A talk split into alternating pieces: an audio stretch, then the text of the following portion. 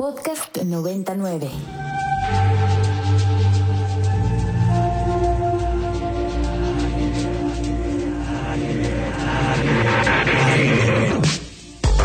Agenda Ibero. Conversaciones con quienes crean y gestionan proyectos inspirados en el servicio a la sociedad desde el ámbito universitario. ¿Qué tal? Muy buenas tardes, bienvenidos a Agenda Ibero en un programa más de este lunes 12 de septiembre de 2022. Estamos totalmente en vivo aquí desde la cabina de Santa Fe de la Universidad Iberoamericana. Mi nombre es Mariana Pérez Cabello y hoy tenemos cabina llena eh, para anunciar y, y compartirles, invitarlos a un espacio muy especial para nosotros, que es la Biblioteca Francisco Javier Clavijero de la Universidad Iberoamericana. Y por supuesto, nadie mejor para estar aquí y acompañarnos y presumirnos que la maestra Teresa Matabuena. ¿Cómo estás, maestra? Ay, muy bien, gracias. Aquí muy contenta de estar otra vez.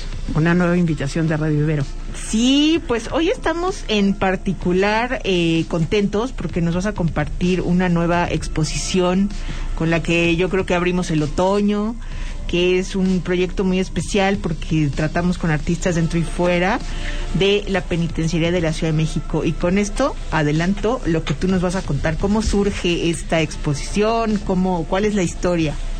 Bueno, la historia es corta. El colectivo FED, que aquí nos acompañan algunos de sus miembros, nos pidió en el 2019 la posibilidad de montar una exposición eh, artística de personas privadas de la libertad. En aquella ocasión, eh, pues eh, lo pues decidimos que sí, porque el espacio de exposiciones de la biblioteca está abierto para todo el que quiera montar una muestra artística, documental, fotográfica, etcétera. Y, eh, pero pues teníamos un poco, pues no sabíamos de qué era, ¿no? O sea, y además con la posibilidad de que las personas privadas de la libertad, o sea, los artistas vinieran a la inauguración de la, de la exposición. Entonces hicimos todo el 2019, hicimos toda la, la tramitología, que es un poco complicada, con las autoridades desde afuera, las de adentro, las de la universidad, y pues siempre con un poco de temor, ¿no? Uno no sabe va a la aventura y uno desconoce y prejuzga. Entonces fue un gran éxito esa exposición. Yo siempre he dicho que este contacto y la felicidad de los artistas al presentar su obra en un recinto universitario eh, es una de las eh, experiencias más emocionantes que yo he tenido en los 40 años que llevo en la universidad y eso ya es decir. Y además eh, yo creo que es una experiencia que le sirve a la comunidad universitaria, especialmente a los estudiantes, que más o menos viven en una burbuja y que no tienen experiencia de otro tipo de experiencias de vida más difíciles. Y el, a finales, eh, a principios de este año nos volvieron a pedir el espacio y ahora sí se los, se los di con gusto, sin temor, sabiendo que iba a ser una gran, gran experiencia. Yo creo que de las exposiciones que ha habido en la biblioteca, este, no teníamos dónde meter a todas las personas que asistieron. Había más de 100 y el, el, espacio es chiquito, pero fue muy, este, muy interesante los comentarios que han puesto sobre la exposición. Entonces tenemos esta hasta el 30 de septiembre, tenemos esta exposición de pintura, escultura y fotografía de personas privadas de la libertad que se encuentran actualmente en la penitenciaría. Yo agradezco mucho al colectivo FET y a los artistas el haber dado, eh, permitido que la universidad y la biblioteca tuviera el privilegio de presentar esta obra artística que tiene gran valor. Y eh, por mi parte sería todo. Claro, sin duda. Bueno, solamente subrayar que la exposición está abierta a todo público. Así es. Que no tiene costo alguno y que acérquense aquí a la Universidad Iberoamericana, preguntan por la biblioteca y conocen el trabajo del colectivo FET y sus artistas, que para ello tenemos aquí a Javier Sánchez Vázquez y Lulú Sánchez, que nos van a comentar, para empezar, cómo nace el colectivo FET. Bueno, pues Collective Fit nace de una inquietud que tuvimos un pequeño grupo de artistas desde el 2017 de respondernos qué es la libertad. Entonces a mí se me ocurrió justamente ir primero al reclusorio norte a dar clases, a pedir permiso para poder entrar y dar algún taller. La intención al principio era dar un pequeño taller de artes eh, plásticas y sacar dos o tres obras, pero hay un talento increíble adentro. Ellos pintan de 9 de la mañana, de 8 de la mañana a 6 de la tarde, de lunes a domingo. Porque estar en el taller de arte es estar como en un oasis adentro de la cárcel. Es un espacio bellísimo, grande, de, de techo de doble altura, de paredes blancas, todo lleno de arte donde tenemos, por ejemplo, ahora que lo fundamos en la penitenciaría desde hace un año, pues era una, una bodega vieja, ¿no? donde pedimos, pedimos permiso para que ahí fuera, eh, hacía 25 años, justamente la Ibero daba un taller de arte en la penitenciaria de la Ciudad de México, pero hace 25 años lo dejó de dar. Entonces, desde entonces nadie se había ocupado del arte adentro de la penitenciaría, por eso Después de abrir el reclusorio, abrimos en la penitenciaria de la Ciudad de México. Ha sido bellísimo porque, pues, la verdad son artistas como tal. Viven de su obra, se dedican diario a trabajar. Tienen muchísimo talento y las reflexiones que se generan dentro son muy interesantes. Y agradecemos mucho a la biblioteca justo esta invitación. Y la idea, la exposición se llama Hacia una redefinición pospandemista de la libertad porque creo que después de pandemia ya todos sabemos lo que es el encierro y seguramente nuestra idea de libertad cambió a raíz del encierro. Entonces la idea era decir, después de que todos vivimos el encierro, ¿qué es la libertad? Y sacar una nueva definición de ella.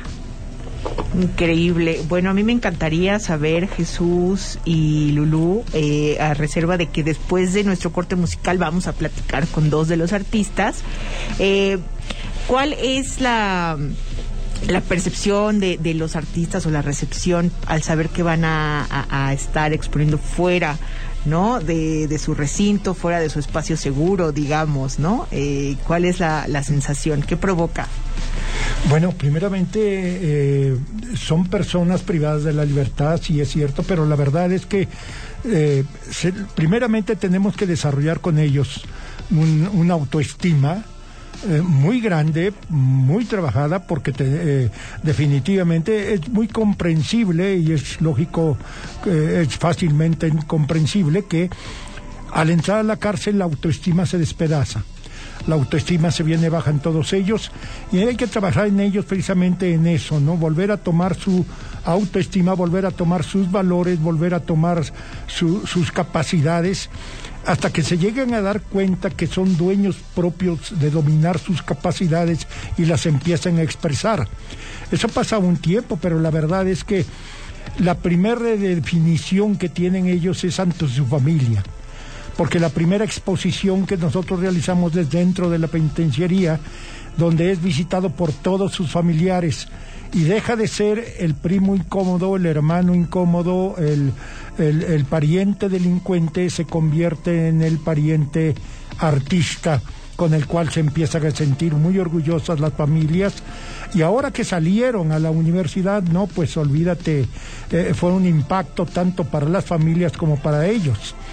Ellos están eh, primeramente en, un concepto y en un terreno muy plano muy futuro de corregir sus vidas, de que cometieron un error, pero que en adelante son dueños de su vida y quieren retomar precisamente esa vida y ser unos buenos ciudadanos, primordialmente artistas. Claro, pues eh, Maestra Matabuena, a mí me parece que siempre ha sido muy ecléctica, pero este es uno de tus proyectos más, eh, ¿cómo podemos llamarlo? Libres, generosos, fuera de lo tradicional. Pues mira, eh, sí es eh, libre, generoso y fuera de lo tradicional, no generoso, generoso por ellos porque nos escogieron. Eh, yo he de decir que soy una persona muy conservadora, entonces, este, algunas de las obras sí me, me te choquearon. Me choquearon, pero bueno, cada quien tiene su manera de expresar y bueno, no, no, no, no tiene gran riqueza estas expresiones artísticas, pero yo creo que una de las ventajas que tiene nuestra biblioteca es que eh, no digo yo todo lo que entra y lo que no entra y, y, si a mí me parece o al equipo de, personas de la biblioteca que vemos las exposiciones nos parece que una manifestación artística, aunque no sea de mi gusto o del gusto de muchos, es importante, la ponemos, siempre y cuando se respeten los derechos humanos, las creencias y, y demás, ¿no? Entonces hay como muy poca censura dentro de las exposiciones de la biblioteca. Eh, pero esta es una de las más de las más bonitas. Yo creo que lo que más me, me, me parece es el impacto que tienen los alumnos. Y en alguna de las inauguraciones, una de las personas que estaban privadas de la libertad comentó que si a él en su camino se le hubiese cruzado la Universidad Iberoamericana, no estaría en la penitenciaría. Entonces, eso es muy impactante y yo creo que es una educación y un ejemplo que los alumnos de la Ibero pueden tomar y que como estas personas privadas de la libertad en un ambiente hostil, porque bueno, por más que uno quiera, eh, están privadas de libertad y el ambiente es hostil, nada más por los guardias, este, pueden desarrollar una creatividad, pueden trabajar, pueden expresarse. Entonces yo creo que es un ejemplo para la comunidad universitaria de todo el concepto que tiene el, el- colectivo para trabajar con las personas privadas de la libertad y darles esa seguridad en sí mismos, esa autoestima, esa sentirse artistas, ese sentirse orgullosos de ellos. También en la, en la última inauguración vinieron los familiares de los artistas y entonces pues era muy, muy, muy, este, muy interesante eh, eh, cómo este, la mamá o la hermana como hasta se ponían hinchados de, de emoción cuando el- su hijo o hermano o padre estaba explicando lo, por qué había hecho eso, ¿no? Claro. Este, entonces yo creo que es uno de los objetivos de la biblioteca este programa de exposiciones permanentes que permiten a la comunidad universitaria no solo tener contacto con los libros, sino también con otras manifestaciones de la cultura y de la y del arte y de la ciencia, ¿no? Yo Claro. creo que es este eso me parece muy importante. Por supuesto, y además una manera de, eh, a través del colectivo FET o FIT, Collective FIT, eh, de reparar daños, ¿no? Los daños y esta reconciliación con la sociedad con la, en la que vivimos, ¿no? Con la que convivimos y de la cual todos somos víctimas o héroes, ¿no? Dependiendo. Oigan, vamos a hacer un breve corte musical, una canción que eligió nuestra productora Dani Muñoz, que ya está aquí en la cabina, y eh, vamos a escuchar Vault of Heaven de Pixies y volvemos.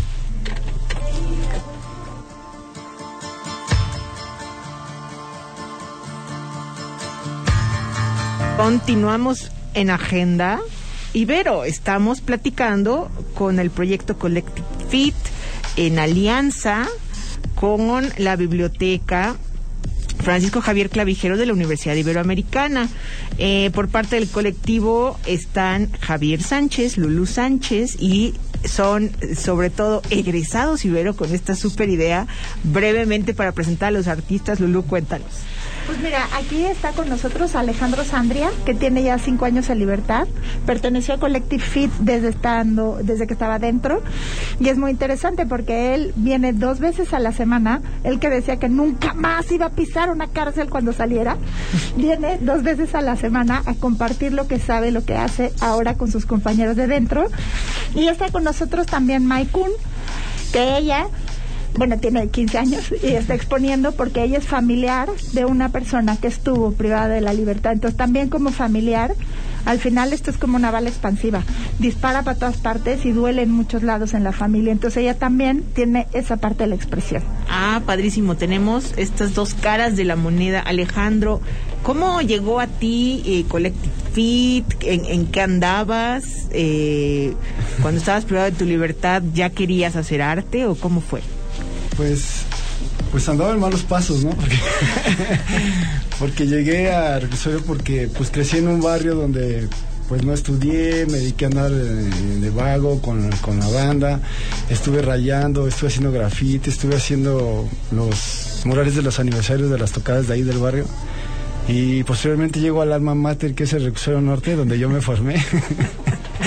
donde tuve la suerte de conocer al maestro Tejeda Jaramillo, que lo quiero mucho, le mando un saludo que, la verdad fue una gran persona, nos abrió las puertas de, para estudiar el arte, nos enseñó a hacer el óleo, a molerlo, a hacer los bastidores, a lijar, todo, todo lo que tenía que ver en especial en sesión disciplina.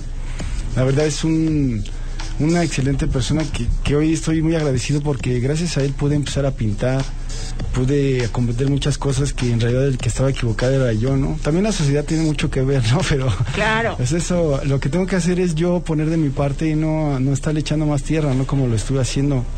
Entonces empiezo a, a estudiar, a pintar, me empiezo a dedicar a esto, me empiezo a apasionar y, y en eso llega Collective Feed en el 2017 donde nos empieza a cambiar todo el esquema, ¿no? Estamos acostumbrados a tener ciertas pinturas, ciertas cosas, pero no más, la que no es como estar en la calle, estar actualizado, estar viendo lo que están creando los nuevos artistas, las nuevas tendencias, ese, de, de veo que es un mundo que, que hay mucha gente hoy en día que quiere ser artista plástica, ¿no? La competencia está muy peleada. Y, y, me apasiona cómo llegan con esa pasión ellos, el capitán, que decimos el capitán de la autoestima, que es el que nos levanta, porque luego nos la aventamos cañados allá adentro. Y pues eso, estar con ellos y pues a mí me llena mucho estar yendo con ellos y estar conviviendo porque de repente yo sí voy bajoneado, ¿no? Pues como todos los días. Pero estar platicando con ellos, decir, no, échale ganas. Y ellos que tienen una sentencia tan larga, y digo, yo estuve en su lado y ahora que puedo, pues más me dan ganas, ¿no? De salir corriendo y ir a pintar. Y conocimos a estas excelentes personas que es la maestra Luz Sánchez Puy, que, que nos ha querido, nos ha apapachado desde llevarnos pinceles, los libros adentro y, y hasta una gran amistad, ¿no? Porque dentro de todo nada más es llevar pinceles, aventarlos, ahí está la, la, la clase, la teoría y ya, ¿no? Sino también conocer al alumno, cómo va, empezarlo a guiar, porque creo que, que es que es un gran papel de, lo, de, de los maestros del formar a los alumnos porque también nos van educando, ¿no? Y más a uno que, que nosotros que estamos muy mal educados allá adentro, somos niños caprichosos, berrichudos, El egoístas. arte, te do- el, el arte te domó. El arte Sí, te domó. no, y gracias a Dios, pues eh, eh, me acerqué y conocí por parte de conocimos aquí a, a la directora Matabuena, que excelente persona nos trata como seres humanos, porque hay gente que estuvieron en la cárcel, uy, ah, qué miedo hazte para allá, qué es lo que esperaba la gente, ver unos monstruos con cuchillos y todo, no, la verdad no somos seres humanos que tuvimos un error, que estamos tratando de cambiar, estamos poniendo un ladrillo día con día para ir eh, reforzando que la cárcel no todo es malo, que hay gente que sí quiere trabajar, que quiere salir adelante, ¿no? Que nos han estirado a la mano grandes galerías como la Galería Oscar Román, que, que la verdad nos ha apoyado mucho Manuel Razo. Le mando un saludo también a Chango Mojar, que es, es uno de mis pintores ahorita como, como referentes. Y claro, además a Luz Sánchez Puig, ¿no? Impecable su obra, porque es una gran artista plástica, no lo dice, pero la verdad se rifa, se rifa día con día con, con Pepe Cervantes, el tío Pepe, con toda la banda, y, y estamos echándole ganas, ¿no? Y aquí, pues pueden venir a ver la exposición, los invitamos a que vengan a ver que no son cualquier ¿Cuál es tu obra? Cuéntanos tu obra, Alex. mi obra es como un túnel del tiempo, exactamente. Yo hace, hace unos años vinimos a exponer aquí, y yo era, pero yo acababa de salir de la cárcel, ¿no? Entonces empiezo a ver el, el ambiente, la vida, cómo es el trato, la nunca había entrado a una, casi a una universidad, ¿no? Y lo veo y veo el ambiente y me, o sea, me digo, ¿cómo, cómo no tuve esta oportunidad? Pero que hoy la tengo y la voy a aprovechar, ¿no? Claro. Y la estoy aprovechando, estoy estudiando en, en la Esmeralda, estoy estudiar el claustro. Y pues queremos que vengan, que vean las obras que están a la venta, que se pueden adquirir quien quiera, que ayuden a su familia a seguir en esto, a los familiares de los internos, porque se van motivando. Claro. Oye, me dice, no me la creo. La primera vez que yo también salí de un, a exponer, pues no me la creía, ¿no? Y aún estando en la exposición, yo decía, no, o sea, se queda uno en shock porque es otro cambio donde uno dice, pues mi esfuerzo sí vale la pena, sí puedo seguirle dando, sí puedo echarle, y, los que vayan diciendo que no, pues de ellos vivo, ¿no? Porque por ahí sigo echándole ganas. Y pues muchas gracias por invitarnos, ¿no? Y esperemos que la gente vea que la cárcel no todos quieren salir haciendo el mal, sino hay gente que quiere hacer el bien y necesitamos que den la ayuda, que nos apoyen y pues estamos abiertos a cualquier propuesta de seguir exponiendo, de, de hacer un trabajo, Morales, porque pues de eso vamos, estamos, más bien ahora es nuestro traba- trabajo digno y honrado, ¿no? Que, que tenemos. Qué Y ahora, ahora sí lo puedo presumir, ¿no? Qué bueno. Ya, no, no, está bien. Pues, Y, mira. y- y muy contento porque estamos exponiendo aquí con Maya, que es la integrante más pequeña. El colectivo es, para mí es mi gallo porque sí tiene un chingo de talento y viene demostrándole también a los hombres que las mujeres también vienen en esto del arte. Ándale, Maya, estás, sí estás bien chavita y cuéntanos eh, qué te inspira, cómo llegaste al colectivo y a pintar también. Bueno, pues en mi casa siempre, o sea, mis dos papás son artistas, en especial, pues yo fui más influenciada por mi mamá. Y en la casa el arte siempre fue una prioridad, o sea, o comprábamos leche o comprábamos pintura y siempre era pintura. Eh, el cereal te lo comes seco. Mientras siempre fue una prioridad, o sea, siempre yo me acuerdo que los domingos hacíamos una obra familiar o hacíamos lo que fuera, pero siempre fue una prioridad y pues eventualmente me fue gustando y empecé a encontrar mi manera de expresarme, que es por una parte em, los poemas, escribo y por una parte el arte, pintura. Y pues me gusta pensar que mi arte es una fusión de los dos, porque en todas mis obras tengo poemas míos escritos o poemas de otra gente, pero tienen muchísimas letras y pues sí, también mi tuve un familiar muy muy cercano que también estuvo en el reclusorio norte. Y también es un poco mi obra se llama este ojos que no ven corazón que no siente y es tiene un sol y es básicamente el yo también tuve un trastorno alimenticio por cinco años y es el como agarrarle como una zona de confort a tu enfermedad y agarrarle como un cariño de quererte recuperar pero al mismo tiempo estar ahí tanto tiempo que pues agarrarle cierto cariño y una vez que me recuperé de ese trastorno alimenticio fue como tener como libertad o eso fue libertad, o sea, Eso fue, eso significó libertad. ajá, para eso fue de las primeras veces que sentí libertad en serio y por eso un sol y pues sí. Qué bien, qué increíble. Eh, chicos, páginas web o de, o de ustedes mismos como artistas eh, del Collective Fit. Sí, estamos en Facebook y en Instagram como Proyecto Libertad MX, MX de México, Proyecto Libertad MX. Y además tenemos la página de collectivefit.com. Es difícil de escribir porque collective, como lo escribimos, no se escribe en ningún idioma, pero se, se entienden todos. es con K, una L y B chica, collective sin E, punto F-E-A-T. Pero bueno, en Proyecto Libertad MX, también desde ahí los podemos referir a nuestras páginas. Y eso, comentar, todas las obras están a la venta.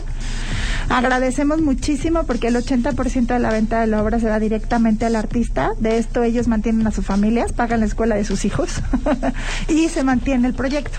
Además de que la Secretaría de Cultura, a través del programa de vinculación cultural, nos apoya con una parte también. Ok. Oye, y si tenemos que el papá arquitecto quiere donar su material, que ya se jubiló, el, el amigo artista, ¿A dónde vamos? este, ¿A dónde- pero ¿a dónde vamos a recogerlo? a- o a dónde vamos a dejárselos, nos contactamos con ustedes, libros, Sí. libros de arte. Sí, la biblioteca, estamos muy agradecidos eh, con la biblioteca Francisco Javier Callejer y con la, la maestra Matabuena. Nos van a hacer un donativo importante de libros y eso pues lo agradecemos mucho. Adentro de la cárcel no hay iPad, no hay teléfonos, no hay computadoras, no hay internet. Nuestra única forma de estudio son los libros. Entonces agradecemos porque estamos conformando la biblioteca de arte justamente para poder seguir estudiando. Y, y también queremos también queremos mandar a saludar mucho a- al doctor a Gilberto Santarrita que lo aprecio mucho y no lo pudimos ver en esta exposición porque nos falló, pero esperemos verlo pronto. Y un saludo mucho a mi hija, que la quiero mucho, ella es la que ha motivado mucho parte de mi carrera. Un saludo a toda la banda de la nana y a toda la gente que nos ha apoyado un buen. Oye, Gracias. y aprovechemos un, un minutito que nos queda para mencionar a los otros artistas que no están aquí con nosotros. Uy, este, Abucio. está déjame sacar la lista porque está Moisés Moisés Bucio Enríquez y Jerónimo Duarte pertenecen a Collective de afuera ya y ellos nos apoyan. y dentro están eh, Osvaldo, Horacio, Raúl, Brindis, Juan Carlos, Morgan, em, este Juanito, está Sergio.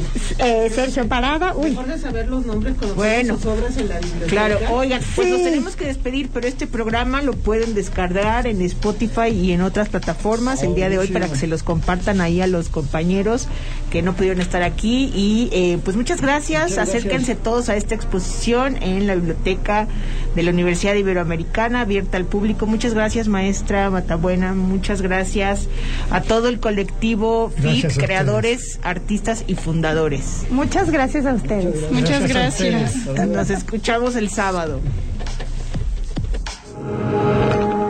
documentando la memoria histórica del quehacer universitario desde el placer de la palabra. Desde el placer de la palabra.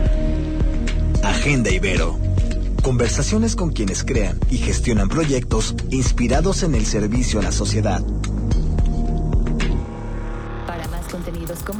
Descarga nuestra aplicación disponible para Android y iOS o visita ibero909.fm.